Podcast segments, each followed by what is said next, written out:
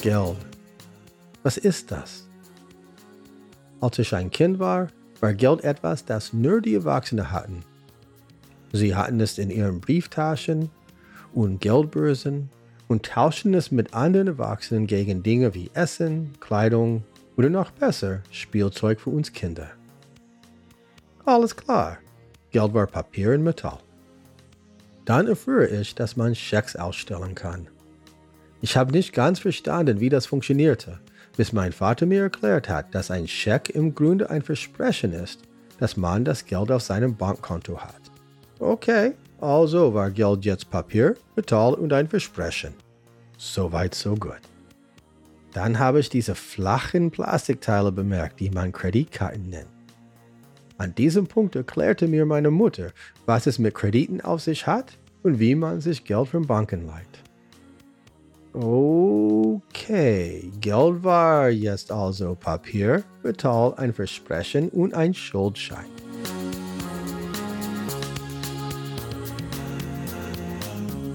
Bargeld, Schecks, Karten, all das sind greifbare Dinge, die wir in den Händen halten können.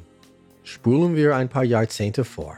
Und jetzt haben wir dazu noch Direktüberweisungen, Online-Banking und Apps, mit denen man bezahlen kann. Geld ist sogar noch abstrakter geworden und scheint fast nur noch digital zu sein. Aber ganz gleich, welche Form es annimmt, Geld ist mehr als nur etwas, mit dem ich Waren und Dienstleistungen kaufen kann. Es ist ein Stimmzettel.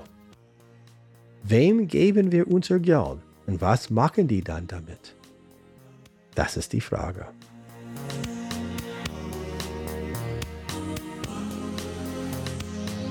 Mehr und mehr sehen wir, wie fragil die Globalisierung geworden ist. Krankheiten, Kriege, Dürren, Überschwemmungen, Brände. Oder zum Beispiel auch ein Schiff, das im Suezkanal festsitzend den Welthandel ausbremst. Je mehr wir dazu zurückkehren, lokale und regionale Unternehmen zu unterstützen, desto langlebiger werden unsere Lieferketten.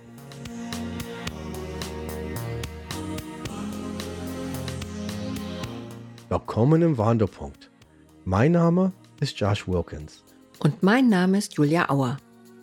Heute spreche ich mit Tim Noller über die Regionalwährung Maingold, die er in Frankfurt und im Rhein-Main-Gebiet einführen möchte. Maingold soll eine demokratische und nachhaltige Währung werden, lokale Unternehmen stärken, regionale Kreisläufe stimulieren und für uns Konsumentinnen Anreize schaffen, bei ortsansässigen Unternehmen einzukaufen. Und jetzt zum Interview.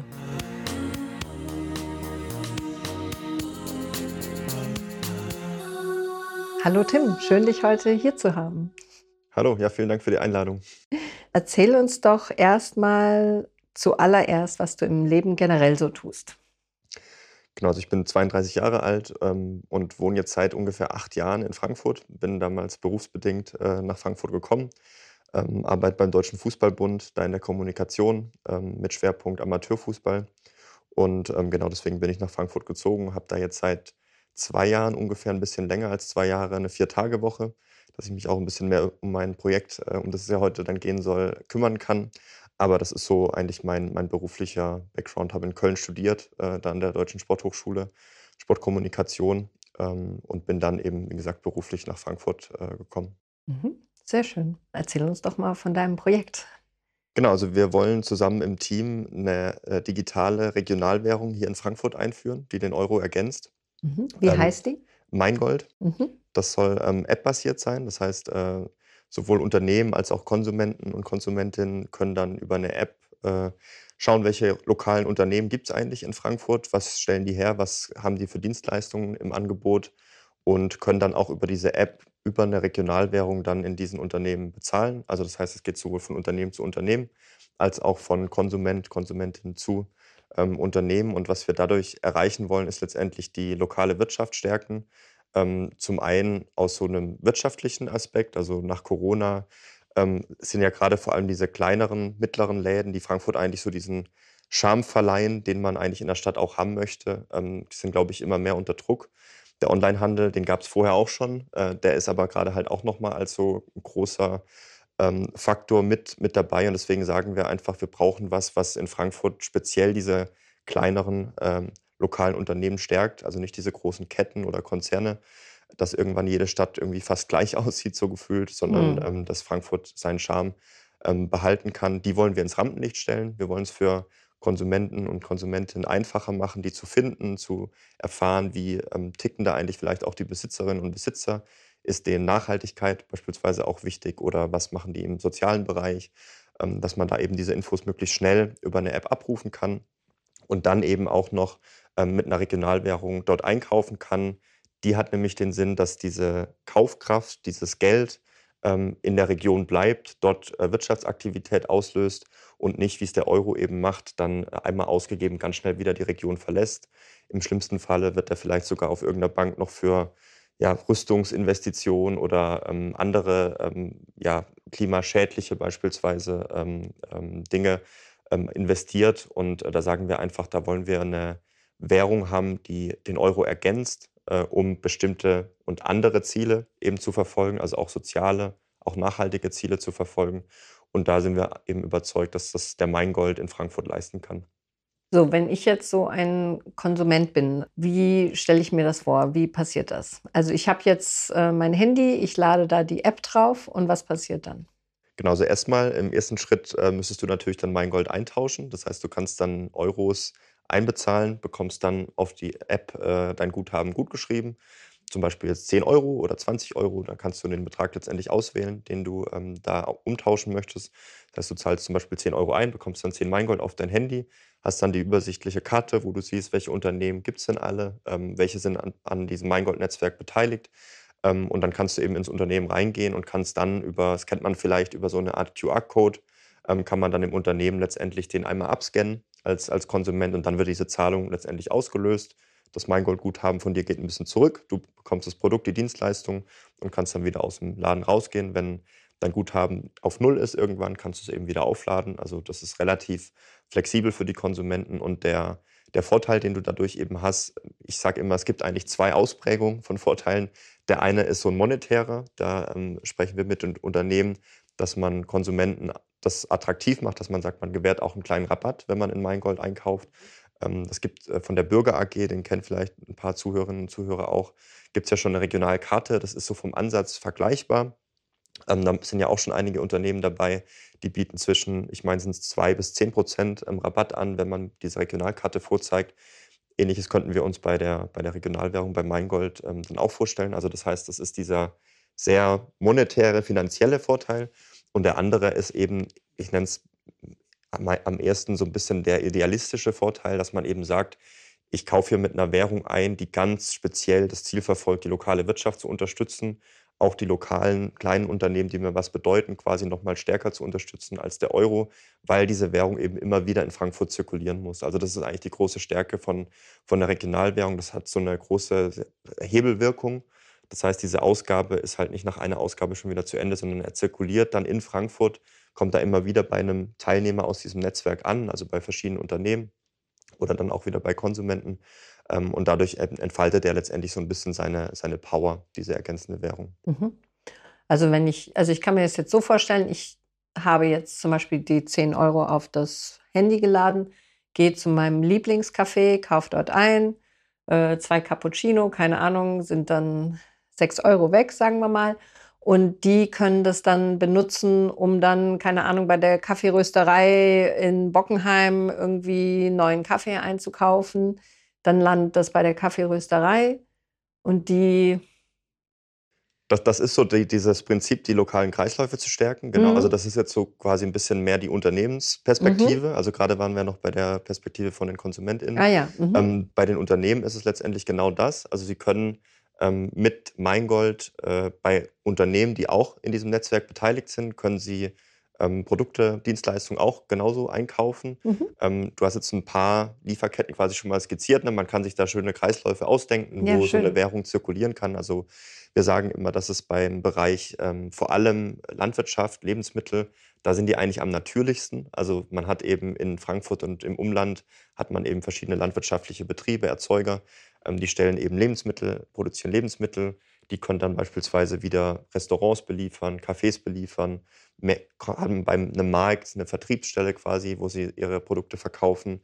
Dann kann es vom Restaurant wieder weiterverkauft werden, beispielsweise auch an Unternehmen, was eine Veranstaltung hat und das dann Catering benötigt. Ähm, man kann es aber auch dann an Konsumenten wiederum ähm, weitergeben. Das heißt, da gibt es eben diese Kreisläufe.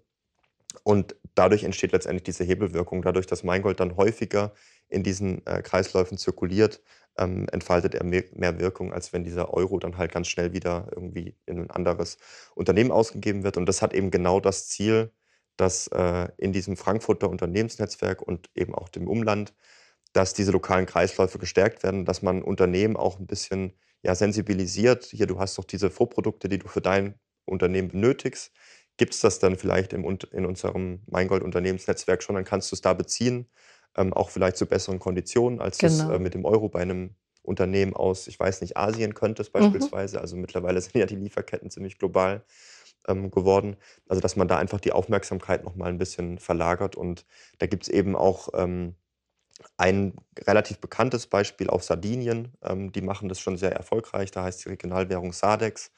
Ähm, die haben, wie gesagt, ein sehr, sehr großes Netzwerk an teilnehmenden Unternehmen. Die, ich glaube, die sind mittlerweile bei fast 7000 Stück. Ähm, Sardinien ist natürlich auch nochmal eine größere Region als jetzt Frankfurt und das Umland, aber es zeigt das Prinzip, ähm, dass man, wenn man das äh, letztendlich clever angeht, ähm, dann kann man dieses Netzwerk peu à peu so erweitern, dass eben immer mehr Kreisläufe auch wirklich geschlossen werden können. Also bei manchen Produkten, Dienstleistungen ist es, glaube ich, einfach technologisch nicht möglich, weil es da bestimmte Rohstoffe braucht, die es halt jetzt nicht bei uns im, im Umland gibt. Das ist völlig klar. Das wollen wir auch gar nicht verändern. Das geht gar nicht, glaube ich. Ähm, aber da, wo es eben möglich ist, und da sagen wir eben vor allem im Bereich äh, Landwirtschaft, auch im Bereich Energie eigentlich, da merkt man ja jetzt gerade auch, ne, in welche Abhängigkeiten man da auch äh, gerät, dass es da eigentlich auch total wertvoll wäre, wenn man auch in einer viel dezentraleren und lokaleren äh, Art und Weise Energie erzeugen würde. Da hoffen wir eben, dass äh, wir durch die Regionalwährung ähm, Dinge zu diesem anderen äh, dann hinbewirken können. Mhm zum Beispiel mit so Bürgersolar-Sachen ähm, oder ähm, genau oder sehr interessant. So Solarpanelen. Ja. Ähm, es gibt ja auch beim Klimaentscheid ist ja auch mit drin, dass man diese Green Bonds äh, als Stadt genau. ausgeben könnte. Ja. Ja. Ob man da eben sowas auch mit einer Regionalwährung verbinden könnte, damit, weil es gibt in Frankfurt, glaube ich, noch genug Menschen, die ein bisschen Geld auf dem Konto haben und gerade bei Nullzins nicht genau wissen, wo sie es überhaupt anlegen sollen da gäbe es spannende Möglichkeiten und wir lassen uns da auch ähm, viel von anderen Regionalwährungen inspirieren, weil wir sind ja nicht die Erste. Das ist vielleicht auch eine ganz wichtige Info. Es gibt global, man kann das schwer bemessen, aber mal mindestens 5000 mit einer steigenden Tendenz. Und da sind wir auch mit vielen im Austausch, damit man eben schaut, ne, was funktioniert, was funktioniert vielleicht eher nicht so, was passt dann wiederum auf Frankfurt vielleicht nicht so gut, was würde aber in Frankfurt dann eher besser funktionieren. Also da, da inspirieren wir uns oder lassen uns, wie gesagt, sehr von, von anderen Regionalwährungen auch inspirieren. Sehr interessant. Ähm, ich bin jetzt nicht so ein Finanzmensch, aber wie ist denn das? Ähm, bleibt dann die Währung sozusagen immer, dass ein Euro ein Meingold ist oder kann das dann auch schwanken? Genau, also die Frage bekommen wir häufiger gestellt. Also für den Anfang wollen wir das auf jeden Fall äh, fix halten, weil das für alle Teilnehmerinnen und Teilnehmer deutlich einfacher ist, ganz, ganz banal. Weil wenn ich dann immer noch im Kopf quasi umrechnen müsste, was ist einem Meingold eigentlich wert, ich glaube, dann wird es so kompliziert, dass die Leute überhaupt keine Lust mehr drauf hätten. Das handhaben eigentlich die meisten äh, Regionalwährungen auch genau so. Ähm, alles andere wäre letztendlich jetzt eher so ein bisschen Zukunftsmusik. Also wenn man jetzt Szenarien aufzeichnet, dass der Euro in den nächsten Jahren äh, total in eine riesige Krise gerät und der Meingold quasi ein stabiles Netzwerk aus Unternehmen und Konsumentinnen und Konsumenten bauen würde, könnte man daran gehen. Das würde dann wahrscheinlich, wenn ne, so ein Szenario eintreten würde, ähm, was ich jetzt nicht irgendwie prognostizieren möchte, ähm, dann könnte das durchaus Sinn machen, dass man sagt, okay, der Meingold ist irgendwie wertstabiler als der Euro. Das heißt, wir müssen den auch in irgendeiner Weise entkoppeln von diesem Wert des Euro. Aber wie gesagt, das ist für den Anfang äh, auf jeden Fall noch nicht geplant, weil es viel zu viel Komplexität, glaube ich, ins System bringen würde. Mhm. Und das würde dann eher die Teilnehmer und Teilnehmerinnen abschrecken. Ja, verständlich. Ja. Toll, sehr interessant.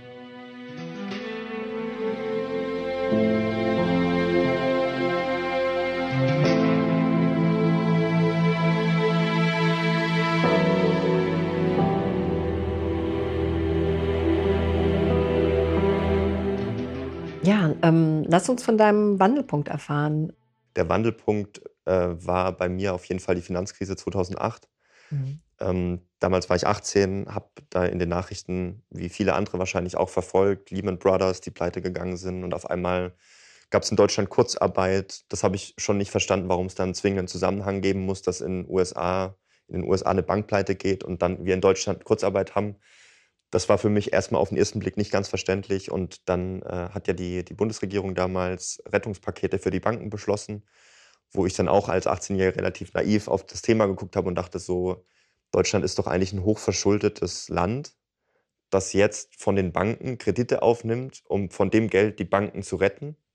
Wo kommt das Geld dann irgendwie her, wenn mhm. das Geld doch bei den Banken geliehen wird? Also das war für mich auch da wieder auf den ersten Blick logisch nicht so richtig nachvollziehbar. Und deswegen wurde ich neugierig und habe mich äh, ab dem Zeitpunkt eigentlich mit dem Geldsystem, Finanzsystem beschäftigt.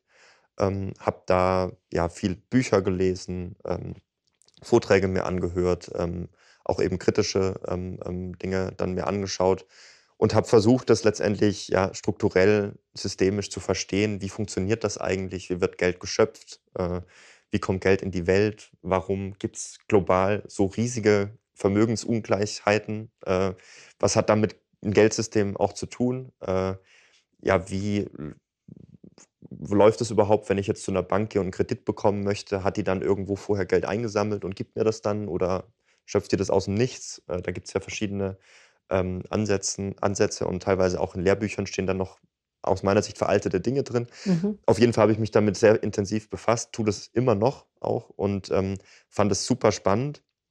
Es war natürlich aber auch super abstrakt und super theoretisch und ähm, habe mir dann irgendwann halt die Frage gestellt, ja, was fängst du jetzt eigentlich mit dem ganzen Wissen an? Also wenn du überzeugt bist, dass das aktuelle Geldsystem einige Schwächen hat, die sowohl sich sozial, aber auch ökologisch negativ auswirken, ähm, was machst du denn jetzt eigentlich damit? Weil du wirst jetzt nicht den Euro morgen früh verändern. Äh, du kannst dich natürlich dafür einsetzen, aber da sind natürlich viele Institutionen ähm, dazwischen geschaltet und habe dann diesen Transition Town Ansatz eigentlich äh, so versucht, was du in der unmittelbaren Umgebung bewirken kannst, zu Herzen genommen, habe das auch bei Transition Town damals vorgestellt und so ist dann die Idee von der Regionalwährung in, in Frankfurt äh, entstanden. Aber der Wandelpunkt an sich war eigentlich, würde ich sagen, 2008, weil ich mich ab dann wirklich intensiver mit den äh, Fragestellungen rund ums Geld und Finanzsystem dann beschäftigt habe. Genau, ich glaube, ich war sogar auch dabei, als du das bei Transition Town vorgestellt hast, da damals in, dem, in der Denkbar. Genau, in der, in der Denkbar hat, also das, da war ich das allererste Mal bei Transition Town und hab's äh, den Leuten, die da damals da waren, das mhm. wusste ich gar nicht mehr, dass du da auch dabei warst, aber hab's da schon mal vorgestellt, habe gesagt, dass ich das gerne als Projekt starten würde und ja. wurde da von Transition Town auch super unterstützt dann mit Homepage und Mailadresse und, und ein bisschen bekannt machen in, in den Netzwerken. Also das war und ist nach wie vor ist das, ähm, ist das super. Und ich habe es dann ein zweites Mal auch nochmal bei Transition Town mit so einem Vortrag dann ein bisschen ausführlicher mhm. vorgestellt, warum ich das wichtig finde und wer da wie mitmachen kann. Ähm, das fand ich, fand ich super, weil ich habe irgendwie immer das, das Gefühl, dass gerade dann noch in, in Initiativen auch, die so einen sozialen Touch haben oder auch einen nachhaltigen Touch, dass sich da die Menschen oft ganz, ganz wenig mit Geld irgendwie auseinandersetzen. Also oder auch mit ne, als systemischer Frage, jetzt nicht mit, wo kriegen wir Geld her, sondern mhm. mit, wie funktioniert das eigentlich, obwohl es ein total limitierender Faktor aktuell ist, wie unser Geld verteilt wird, wie man, wer an, überhaupt an Kredite kommt. Ähm, dass, dass man, dass gerade die Gruppen sich dann so wenig mit Geld beschäftigen, wundert mich oft. Und das versuche ich irgendwie auch ja, ein bisschen aus dieser Nische rauszuholen, weil oft merkt man auch in Gesprächen teilweise dann leider, steigen die Leute dann nach ein, zwei Minuten aus, ist mir eh zu kompliziert. Und das ist natürlich auch eine Herausforderung, dass man es möglichst leicht runterbricht, was man mhm. da eigentlich zu kritisieren hat und was man vielleicht auch besser machen möchte und kann. Aber ich finde es nach wie vor super relevant. Also ich sehe Meingold eigentlich als, als Projekt auch wirklich als so eine Art Bildungs-, Aufklärungsprojekt, auch also jenseits von diesen Zielen, die wir halt ganz äh, praktisch auch erreichen wollen, ist es für mich letztendlich auch ein Tool, um Menschen diese finanztheoretischen, geldtheoretischen Fragestellungen ein bisschen näher zu bringen, weil ich sie einfach für relevant halte. Sie haben Auswirkungen auf unser Leben, auf welche Initiativen werden finanziell eher unterstützt, welche werden eher vom Geld- und Finanzsystem eher so ein bisschen ausgebremst. Mhm. Und das betrifft uns. Also das ist, ist ganz banal so. Und, und äh, da hoffe ich auch, dass das noch mehr irgendwie verstanden wird oder, oder auch äh, in den Mittelpunkt gerückt wird, dass wir da halt auch ran müssen, wenn wir sowas wie die Klimakrise bekämpfen wollen oder wenn wir soziale Ungleichheiten angehen wollen. Das können wir auch im jetzigen System, das ist völlig klar. Aber es ist halt wie wenn man irgendwie so einen schweren Rucksack trägt, äh, aus meiner Sicht. Und wenn man den ein bisschen leichter macht, dann kann man da auch, glaube ich, deutlich mehr Dinge erreichen. Ja, aber da ist was dran. Also das ist immer so ein, also wir brauchen alle das Geld tatsächlich, leider irgendwie. Ähm, aber äh, es ist ein, ein, unangenehmes Thema für viele, ja. Also man will einfach nicht so richtig drüber reden. Also für mich, ich muss persönlich auch sagen, äh, ja, ist immer gut, wenn das Geld da ist.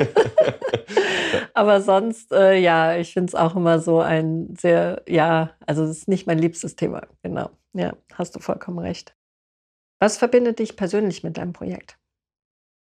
Da gibt es so ein paar Facetten, würde ich sagen. Also, was was mich auch zum Projekt erstmal gebracht hat. Also, das fühlt sich eigentlich fast so an, als ob, äh, da irgendwie so ein Weg hingezeichnet war, weil es irgendwie meine Interessen ganz gut verbindet.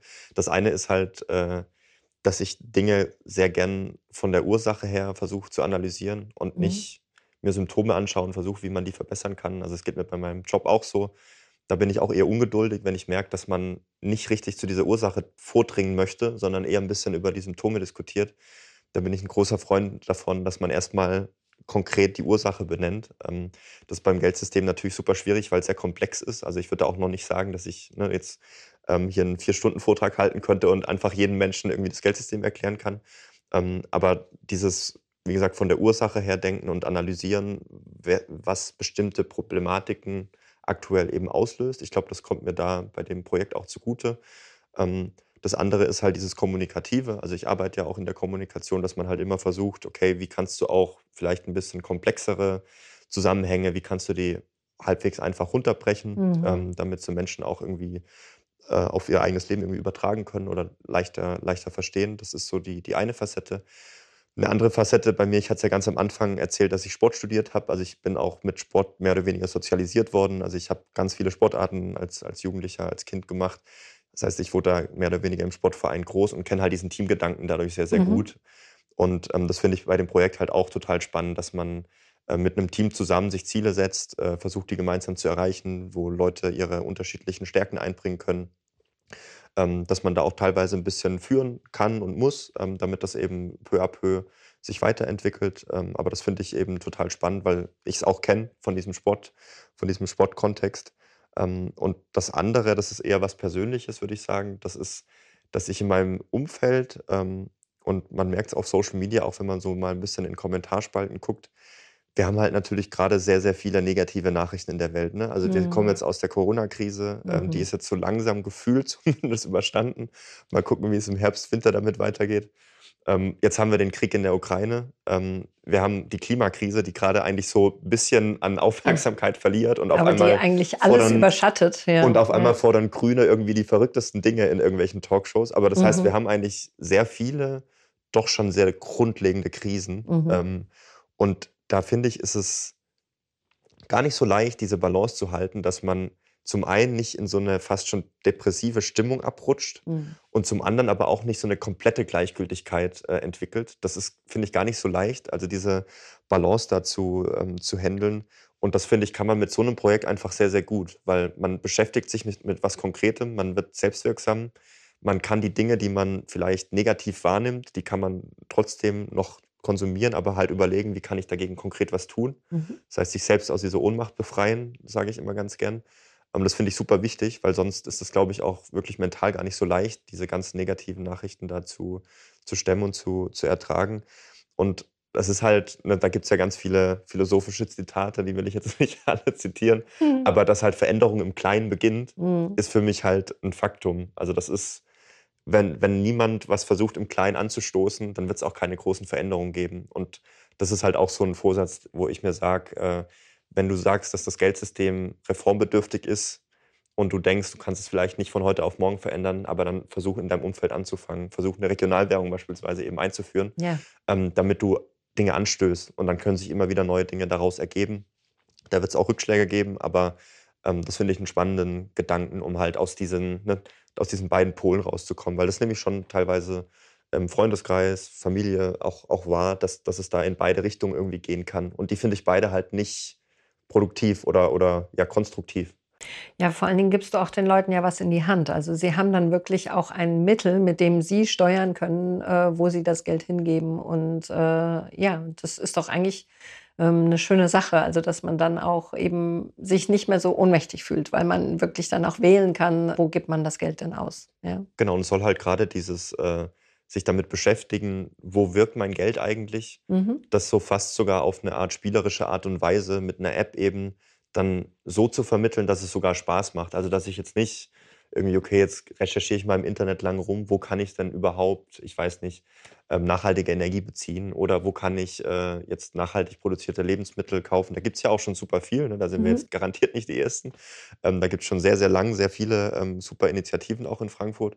Ähm, aber dass man da eben versucht, nochmal, okay, jetzt von Konsumentenseite aus gedacht, wie kriege ich das möglichst spielerisch hin, dass es die Leute gar nicht als Mehraufwand wahrnehmen, der es wahrscheinlich nach wie vor bleiben wird, sondern dass sie halt eher das so auf eine spielerische Art und Weise machen können. Ähm, und da gibt es ja halt durch die Digitalisierung einfach viele Möglichkeiten. Ne? Es, ist, es muss nicht zäh sein, sich da mit diesen Themen zu beschäftigen, sondern es kann auch Spaß machen.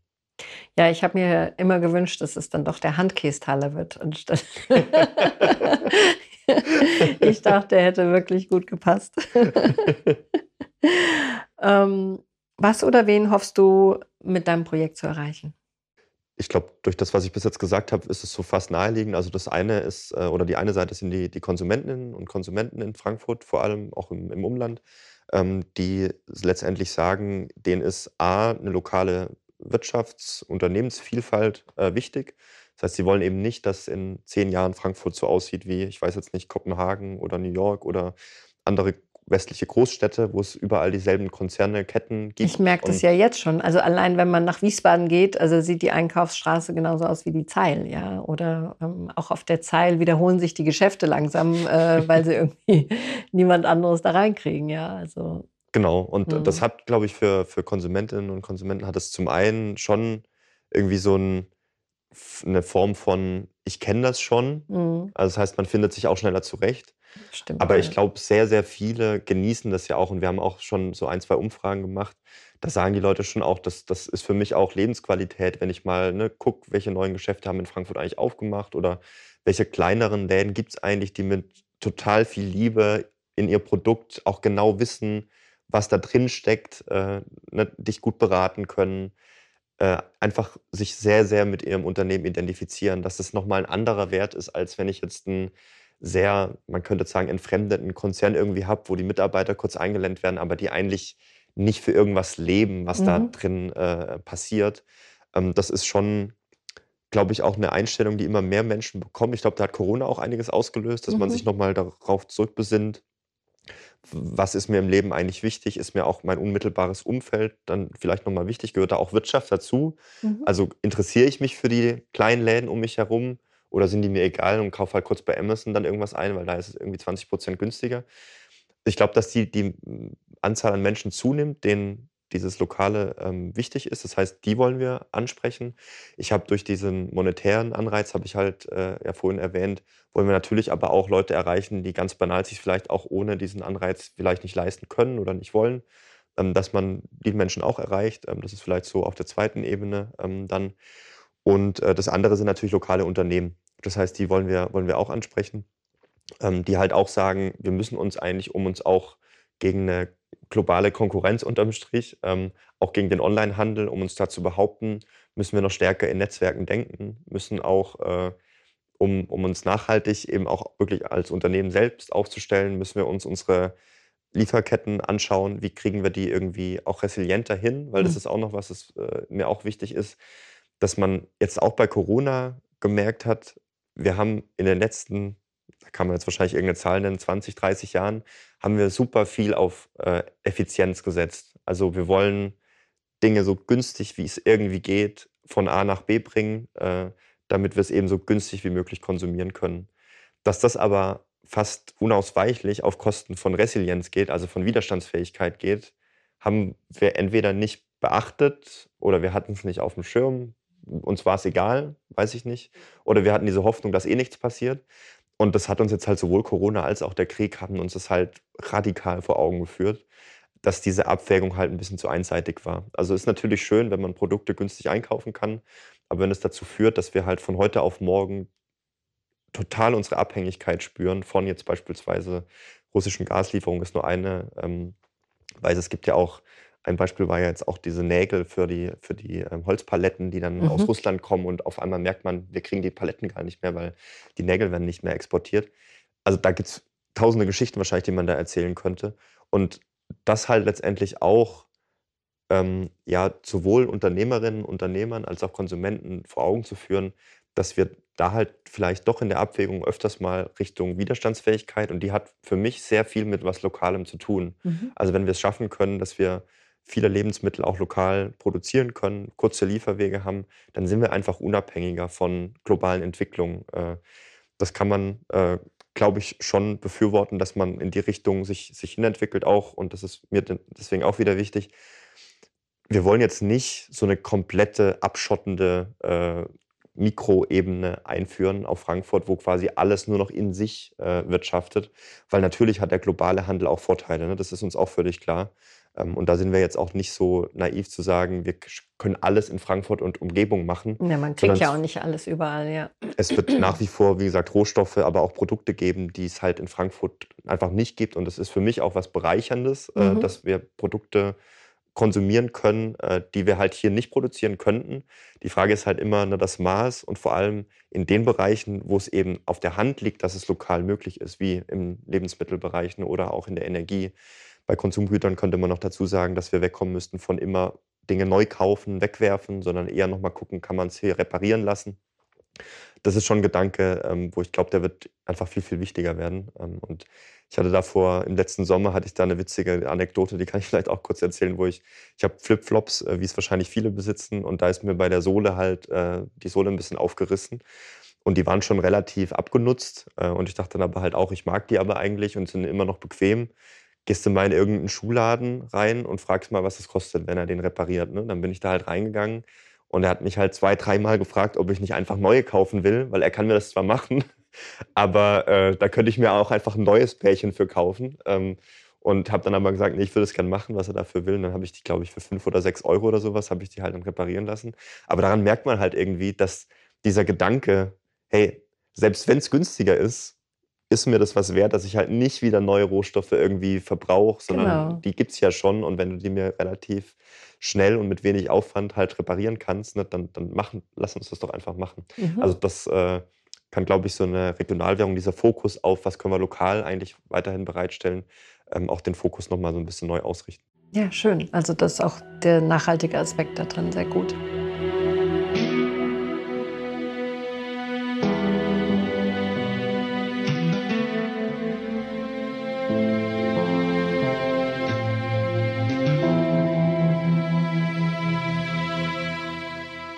Gab es Schwierigkeiten bei der Durchführung des Projekts? Also wir haben ja tatsächlich vor einem Jahr schon versucht, äh, dieses Interview zu machen. Und ähm, aber da war noch was dazwischen. Ähm, also erzähl einfach mal, was, was sind denn so Hürden, über die ihr stolpert? Also was, was man natürlich auf, ein, auf jeden Fall sagen muss, ist letztendlich, dass wir, äh, und dieses Projekt gibt es schon sehr lange, ähm, also so ungefähr drei Jahre. Weil ein Problem oder eine Herausforderung ist erstmal ganz banal, von so einer Konzeptebene auf eine praktische Umsetzungsebene zu kommen. Mhm. Und wir haben uns da aber eigentlich auch ganz bewusst am Anfang recht viel Zeit gelassen für dieses Konzeptionelle, weil ich hatte es am Anfang gesagt, es gibt sehr viele Regionalwährungen, die es schon weltweit äh, eben gibt. Da wollten wir uns inspirieren lassen, auch nochmal Infos einholen, was funktioniert, was funktioniert nicht, aus welchen Gründen funktioniert was nicht. Ähm, wie könnte man Dinge auf Frankfurt anpassen? Das heißt, wir haben uns erstmal relativ viel Zeit fürs Konzeptionelle genommen. Und bei der Einführung muss man dann halt sagen, das ist halt sehr ressourcenintensiv. Das heißt, das ist auch nochmal eine Schwierigkeit, dass wir aktuell ein ehrenamtliches Team sind aus fünf, sechs Leuten, ähm, die alle berufstätig sind. Wir haben einen Abiturienten jetzt mit dabei drin. Das heißt, der arbeitet zwar nicht, hat aber gerade äh, Lernstress fürs Abi. Mhm. Ähm, das heißt, da sind unsere Ressourcen so ein bisschen beschränkt. Also da auch der Aufruf, wenn uns jemand gerade dann hört, ähm, der sich bei uns einbringen möchte. Wir sind da sehr offen äh, Mhm. für neue Teammitglieder. Weil was wir letztendlich vorhaben, ist ja schon ein recht großes Projekt. Das ist eigentlich ein, ja, das wird ein Unternehmen werden. Wir wollen dann eine Genossenschaft gründen, ähm, was halt ein, ein ganz normales Businessmodell dann hat, das halt natürlich auch sich irgendwann tragen muss ähm, von, von den äh, Beiträgen, die dann die Teilnehmer ähm, bezahlen müssen. Ähm, und das heißt, diese Hürde war quasi schon mal in den, in den letzten Monaten halt groß, von dieser Konzeptionsphase in die Umsetzungsphase zu kommen. Mhm. Wir haben beim Netzwerken gemerkt, dass es in Frankfurt halt natürlich super viele unterschiedliche Organisationen gibt. Transition Town habe ich jetzt genannt, Bürger AG habe ich genannt. Es gibt so viel, Lust auf besser Leben könnte man noch nennen und, und viele andere. Ähm, das heißt, da wird schon super viel gemacht und wir mussten da halt auch unsere Erfahrungen so sammeln und müssen es eigentlich nach wie vor noch, ähm, bei welchen Netzwerkteilnehmern oder, oder bei welchen Personen man wann wie aufschlagen kann, mit welchen Argumenten, dass man da quasi Unterstützung erfährt. Ähm, weil dadurch, dass es halt so viele Möglichkeiten auch gibt, ist es halt auch auf der anderen Seite wieder schwierig, den klaren Fokus reinzukriegen. Also wer kann uns ganz konkret jetzt bei der Umsetzung dann wirklich, äh, wirklich unterstützen? Und jetzt die, die ganz aktuelle Hürde ähm, war für uns noch wichtig, auch im Team, dass wir es juristisch nochmal klären lassen. Mhm. Ähm, das ist auch eine Frage, die uns ganz oft begegnet. Ist es überhaupt legal, eine Regionalwährung einzuführen, weil Geld und ne, so darf man das überhaupt? Ähm, da war es uns halt vor der Einführung auch wichtig, das nochmal von der Kanzlei auch abklären zu lassen. Wir haben jetzt eine Legal Opinion, nennt sich das ja dann, also eine Art Rechtsgutachten mhm. äh, in Auftrag gegeben. Das habe ich jetzt gestern ähm, final bekommen, hatten auch am Montag, äh, also vor einer Woche, hatten wir schon äh, einen Call auch dazu wo wir wirklich im Detail nochmal besprochen haben, welche Regulatoriken gibt es von jetzt einer BaFin, die halt die, die ähm, deutsche Behörde ist, die sowas reguliert.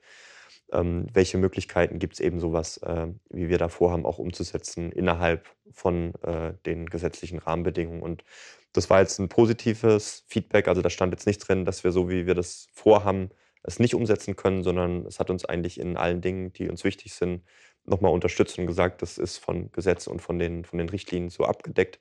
Das heißt, von der Schiene können wir jetzt loslegen. Und ähm, jetzt geht es eben ganz äh, akut ab morgen dann letztendlich äh, um Unternehmensakquise. Das heißt, wir werden bei Unternehmen, aber auch bei Unternehmensverbänden wie jetzt äh, Gewerbevereinen, IHK, äh, Regionalverband, äh, Lust auf besser Leben hat ja auch viele Partnerbetriebe. Ähm, mhm. Bürger AG hat auch wiederum viele Partnerbetriebe, wo ähm, wir das vorstellen möchten. Also da geht es jetzt ganz konkret los, eben Unternehmen für die Idee zu begeistern, damit wir es dann äh, eben möglichst zeitnah mit äh, einer bestimmten Anzahl an Unternehmen einführen können. Aber äh, das heißt, diese, diese Rückschläge sind, würde ich sagen, eigentlich hatten wir noch gar nicht so die, die großen Rückschläge. Es ist eher so ein Prozess, immer wieder sich neu zu fokussieren, was bringt uns jetzt wirklich konkret voran, was bringt uns diese Einführung näher, weil es halt doch für ein wie gesagt, ein ehrenamtliches Team recht, äh, ein recht komplexer Prozess ist mhm. ähm, und man sich da immer wieder ein bisschen neu justieren muss. Sehr cool, muss ich sagen. Gibt es Leute, die euch sagen, das, was ihr macht, ist total verrückt? Und äh, wie begegnest du denen? Nee, tatsächlich. Äh, also die, das ehrlichste Feedback bekommt man eigentlich immer von Freunden. Ähm, mhm. Das heißt, mit denen habe ich dann auch teilweise ein bisschen länger diskutiert, äh, warum ich es für so sinnvoll erachte, so eine Regionalwährung einzuführen. Mhm. Das waren dann immer interessante Gespräche, weil, wie gesagt, wenn man mit nicht ganz so vertrauten Menschen spricht, dann bekommt man jetzt selten so komplett diese, diese direkte Kritik. Verrückt sein, ja gut, ich meine, ich finde, wenn was wir machen, ist eigentlich Regionalwährung, die es jetzt auf Sardinien gibt, die es in Großbritannien gibt, die es in Brasilien gibt, in Spanien gibt, äh, die es äh, in Deutschland auch gibt. Äh, mhm die gucken wir uns an und wollen jetzt letztendlich Konzepte, die die alle so ein bisschen an, anreißen. Also ihr erfindet das Rad nicht neu. Wir erfinden das Rad nicht neu. Das heißt, ich glaube, da gibt es deutlich äh, größere Pioniere. Also wir sind mhm. eigentlich keine Pioniere, wir sind eigentlich mhm. Leute, die sagen, das wäre für Frankfurt eigentlich auch allein von der Symbolik sehr schön, wenn die Bankenstadt und die, ne, der Ort der EZB wenn es da auch eine lokale Währung gäbe, die halt nochmal soziale und ökologische Schwerpunkte setzt, äh, den Gedanken finden wir da, finden wir da reizvoll. Wir hatten, äh, das fand ich, fand ich ganz witzig, es gibt einen, einen Podcast, äh, den ich sehr, sehr gern höre, wo äh, auch zwei Männer über ähm, Finanzthemen sprechen eher aus so einer linken Perspektive, ähm, auch so ein Aufklärungsformat, das finde ich, find ich spannend. Mhm. Die haben sich auch mal mit Regionalwährung äh, befasst in einer Ausgabe und da haben die uns sogar auch genannt, namentlich, wo ich kurz ein bisschen perplex war, äh, dass, die, dass die uns kennen überhaupt, weil ja. uns gibt es ja noch gar nicht. Also da mhm. hätten sie auch andere Währungen nennen können, die es noch nicht gibt. Ähm, aber das war so mit einem leicht suffisanten Unterton quasi, ne, so mal gucken, wie, wie weit sie damit kommen. Ähm, aber ich muss sagen, mich persönlich motiviert das eigentlich eher. Und ich glaube auch, und das merke ich in den Gesprächen schon, dass ich schon auch Argumente habe, äh, die Leute überzeugen, warum wir das wichtig finden und warum wir das auch realistisch finden, dass wir es einführen können. Und dafür stehen eben ähm, ganz, ganz viele Initiativen, die, äh, die rund um Globus eigentlich schon erfolgreich sind. Also wenn das dann verrückt ist, ich glaube, da gibt es deutlich verrücktere Dinge auf ja, der Welt. Das stimmt. Hat sich für dich was persönlich verändert, nachdem du aktiv geworden bist? Auf jeden Fall. Also gerade der Kontakt mit Transition Town und mit den Projekten, die da dabei sind, äh, haben für mich nochmal echt neue Perspektiven aufgemacht, weil ich muss sagen, durch meinen jetzt Sozialisierung auf einem kleinen Dorf, eher in diesem Sportkontext. Also ich war jetzt nicht dieser klassische Nachhaltigkeitsüberzeugte, äh, ähm, wie man den sich vielleicht vorstellt auf den ersten Blick, ne, so ganz klischeemäßig. Ähm, und da habe ich super viel dazulernen können. Man geht dadurch mit einem anderen Blick durch die Welt, also auf welche Dinge man achtet, ob es jetzt irgendwie beim Markteinkaufen ist oder andere Dinge. Also dass man mhm. da einfach nochmal Menschen kennenlernt, die sowas eigentlich schon ganz selbstverständlich machen man sich da inspirieren lässt und da einfach an seinem Leben so ganz kleine Dinge letztendlich verändert. Also das ist auf jeden Fall, ist auf jeden Fall passiert. Ich habe auch gemerkt, dass ich äh, viel Freude daran habe, über das Thema zu sprechen. Also wir hatten Vorträge bei Unis. Ähm, ich hatte jetzt auch schon zwei, drei andere Interviews mal ähm, zu dem Thema, hatten Infostände bei verschiedenen Veranstaltungen, wo Menschen ins Gespräch kommt. Das macht mir super viel Spaß. Das ist auch was, was einem persönlich natürlich auch beruflich weiterhelfen kann. Also wenn man da ein bisschen sicherer wird und geübter wird, wenn man es letztendlich halt immer mal wieder, wenn man es mal immer wieder macht. Und was ich nach wie vor total spannend finde, ist halt, wie viele Möglichkeiten sich immer wieder ergeben und wie viel ja, coole Sachen sich erleben lassen, wenn man einfach letztendlich loslegt. Äh, also ich hatte ein oder ein, ein Beispiel, das noch nicht so lange her ist. Der Deutschlandfunk Kultur hatte so eine Reportage über, auch über Lokalwährungen in Spanien, über zwei, ähm, zwei Währungen. Das heißt, ich Geld, mein Geld hier geblieben oder irgendwie sowas. Ich glaube, das findet man, wenn man es wenn googelt. Und ich fand die Reportage super gemacht. Äh, also es geht, wie gesagt, um zwei äh, Lokalwährungen in Spanien, eine in der Nähe von, von Barcelona. Und dann dachte ich mir halt, hey, die Journalistin, Reporterin hat da einen super Job gemacht, schreib die doch mal an. Da kannst du sie A, erstmal dafür loben, dass das ein super Beitrag war, mhm. dass sie da auch ein bisschen äh, Zustimmung bekommt. Und B, kannst du sie halt fragen, ob sie noch ein paar Infos hat, die uns auch weiterhelfen können zu den Projekten. Ne? Und dann habe ich sie halt einfach per Mail, habe ich kurz gegoogelt, per Mail angeschrieben. Äh, die hat irgendwie innerhalb von ein paar Stunden geantwortet und wir haben dann zwei Tage später telefoniert, was ich schon mal super fand, haben uns da ganz locker ausgetauscht und dann hat sie mir direkt noch einen Kontakt zu den Organisatoren von dieser ähm, Währung in der Nähe von Barcelona weitergegeben und gefühlt zehn Tage später saß ich dann in einem Call mit zwei Menschen aus Spanien, die äh, Krama heißt die Regionalwährung da, mhm. in der Nähe von Barcelona, in der Stadt mit so 120.000 Einwohnern hat diese Vorstadt von, von Barcelona die halt eine erfolgreiche Regionalwährung da organisieren. Da gab es zwar ein paar Sprachbarrieren, weil äh, eine kannte nur, konnte nur Spanisch, ich kann leider gar kein Spanisch. Mhm. Und der andere konnte so ein bisschen Englisch. Also es war von der Sprachbarriere auch ganz witzig, aber das finde ich halt nach wie vor faszinierend, dass das halt durch die Digitalisierung gibt so viele Möglichkeiten, mit welchen Leuten man da ins, ins Gespräch kommen kann. Ähm, das äh, finde ich nach wie vor faszinierend, was da möglich ist. Sehr schön. Ja, das Ganze vernetzen und, äh, und ja. ja, sehr toll. Wie kann man euch unterstützen bzw. mitmachen?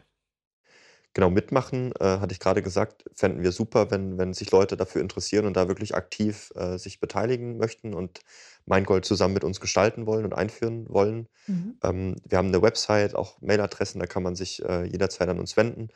Haben auch einen Instagram-Account, wer lieber uns über Instagram äh, kontaktieren möchte. Ähm, also das ist das eine. Also wer da ähm, Lust hat, äh, mitzumachen, sehr, sehr gern.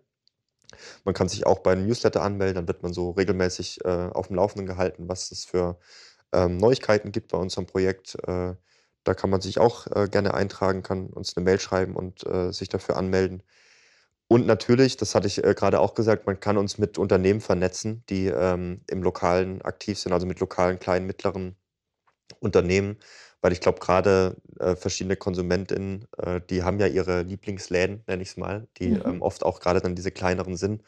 Und ähm, wenn man da mit denen mal spricht, ne, da gibt es diese Initiative, ähm, dass man uns mit den Unternehmen vernetzt, das würde uns super weiterhelfen, weil es ja naheliegend, dass das Projekt letztendlich umso erfolgreicher wird, umso mehr Unternehmen äh, daran beteiligt sind, weil dann äh, vergrößert sich der Mehrwert für jedes einzelne Unternehmen, weil es in diesem ne, lokale Kreisläufe, in dem Netzwerk hat es dann mehr Möglichkeiten, seine eigenen Produkte, Dienstleistungen abzusetzen, aber auch in Meingold welche einzukaufen. Mhm. Und für KonsumentInnen wird es natürlich auch interessanter, ähm, weil wenn ich da nur, weiß nicht, 20 Unternehmen mitmachen, habe ich halt nur eine begrenzte Anzahl an Möglichkeiten, wie ich Meingold ausgeben kann. Wenn aber 500 mitmachen oder sogar noch mehr, dann habe ich natürlich eine riesige Auswahl und kann dann sehr, sehr unkompliziert und bei sehr, sehr vielen äh, Unternehmen dann auch mit Mangold einkaufen. Also wenn da Menschen Unternehmen oder auch Unternehmer und Unternehmerinnen kennen, ähm, die für so eine Idee vielleicht offen wären, sehr gerne uns einen Hinweis geben, uns vernetzen. Das hilft uns vor allem gerade ähm, fast am meisten weiter dann. Wie heißt eure Webseite? Meingold.org, also ganz, ganz banal. Ich glaube, wenn man Regionalwährung und Meingold eingibt, dann müsste man es auch, also bei Google sucht, dann müsste man das auch relativ schnell finden. Ähm, genau, da sieht man auch dann Newsletter-Anmeldungen, Mailadresse, wie man uns kontaktieren kann. Mhm. Wir haben auch eine, eine Instagram-Seite mit Meingold-gutes Geld, heißt die, glaube ich. Ähm, findet man aber relativ sicher auch. Ähm, YouTube-Channel haben wir auch, da sind noch nicht so viele Videos hochgeladen, aber da kann man auch nochmal, wer sich jetzt nochmal umfangreicher informieren möchte über unser Projekt, kann es auf der Webseite tun. Da sind auch ein paar Videos verlinkt oder auf dem, dem YouTube-Channel letztendlich. Mhm. Wenn du ein Superheld wärst, was wäre deine besondere Stärke? ich habe mir da jetzt äh, eigentlich in der letzten Zeit immer angewöhnt zu sagen, dass es Schlafen ist, weil es erstmal Leute überrascht. Äh, aber ich habe wirklich einen sehr, sehr, sehr guten Schlaf. Also es gibt selten Nächte, wo ich nicht durchschlafe. Ähm, und ich merke halt, dass viele auch in meinem Umkreis oft ein bisschen geschlaucht sind, wenn sie mal nicht gut geschlafen haben. Und das heißt, ich habe eigentlich relativ viel Energie, dadurch, dass ich einen ganz guten Schlaf habe. Ähm, deswegen schlafen. Ja, und was sonst noch? Vielleicht auch Geduld. Ich meine, mhm. das braucht man bei dem Projekt auch. Ähm, das mischt sich manchmal dann auch mit einer Ungeduld, aber ich glaube, so dieses, ähm, ja, auch hartnäckige an was dranbleiben, ich glaube, das ist auch eine, eine wichtige Eigenschaft, die man bei unserem Projekt braucht. Ich glaube, mhm. die habe ich schon auch. Also so zäh bleiben, also an etwas dranbleiben. Das ist vielleicht auch was, was man aus dem Sport gelernt hat, ne? dass mhm. man halt, wenn man irgendwie erfolgreich sein will, reicht es halt nicht, wenn man irgendwie einmal trainiert und dann denkt man, man gewinnt jedes Spiel, sondern da muss man halt auch am Ball bleiben, damit man, damit man Ziele erreichen kann. Und ich merke auch, das ist ja dann auch nochmal ein positiver Nebeneffekt, dass äh, man auch jetzt in den Netzwerken bei uns in Frankfurt merkt, dass uns halt einige schon deutlich offener begegnen, weil die auch merken, hey, die versuchen das jetzt schon seit zwei Jahren oder so. Mhm. Äh, das heißt, denen ist es wirklich ernst. Äh, und wir sind halt nicht so eine Eintagsfliege, die irgendwie mal eine Idee hat und dann versucht man die mal ne, und übermorgen ist es irgendwie wieder weg, sondern äh, das ist schon was, was uns was bedeutet ähm, und weswegen wir dann auch halt am Ball bleiben wollen. Gibt es etwas, was ich noch nicht gefragt habe, was du gerne erzählen würdest? Schwierige Frage gerade, weil wir haben jetzt echt schon über, über sehr, sehr viele Dinge gesprochen. Also ich fand es gut, dass wir heute sehr konkret über das Projekt gesprochen haben, weil oft ähm, äh, ist es auch schon vorgekommen, dass man dann viel über Geldsystem und die Probleme und so weiter spricht. Ich glaube, da kann man A bei Büchern, äh, wir haben auch auf der Homepage äh, so eine Sektion mit Buchtipps und Filmtipps. Da wird, werden Dinge viel besser erklärt, als ich die jetzt hier wahrscheinlich erklären könnte. Also wer sich dafür interessiert, ähm, der kann da auf jeden Fall mal auf unserer Homepage gucken.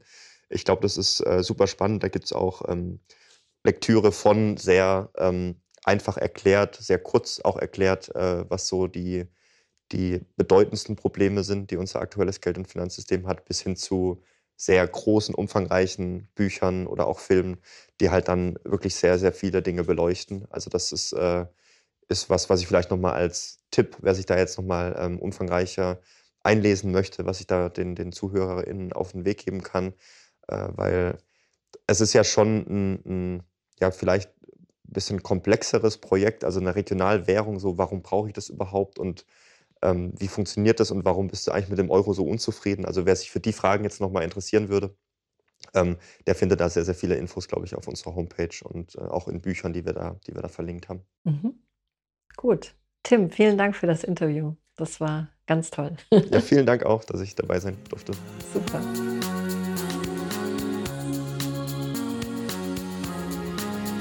Und das war unser Interview mit Tim Noller über die Regionalwährung Meingold.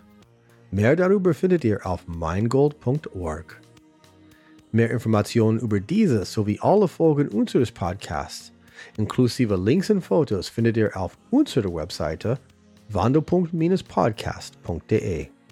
Dort könnt ihr alle Folgen direkt anhören und auch unsere Newsletter abonnieren. Keine Zeit, um vorm Computer zu sitzen? Kein Problem. Nehmt euer Handy, macht euer Podcast-Player auf und sucht nach Wando.podcast. Wir sind überall zu finden. Dort könnt ihr uns abonnieren und nie wieder eine Folge verpassen. Habt ihr ein Projekt oder kennt ihr jemanden, den wir interviewen sollen? Dann her damit. Schickt uns eine E-Mail an kontakt at wandelpunkt-podcast.de. Wir freuen uns, von euch zu hören. Kennt ihr Leute, die unseren Podcast unbedingt hören sollen? Seid nicht scheu.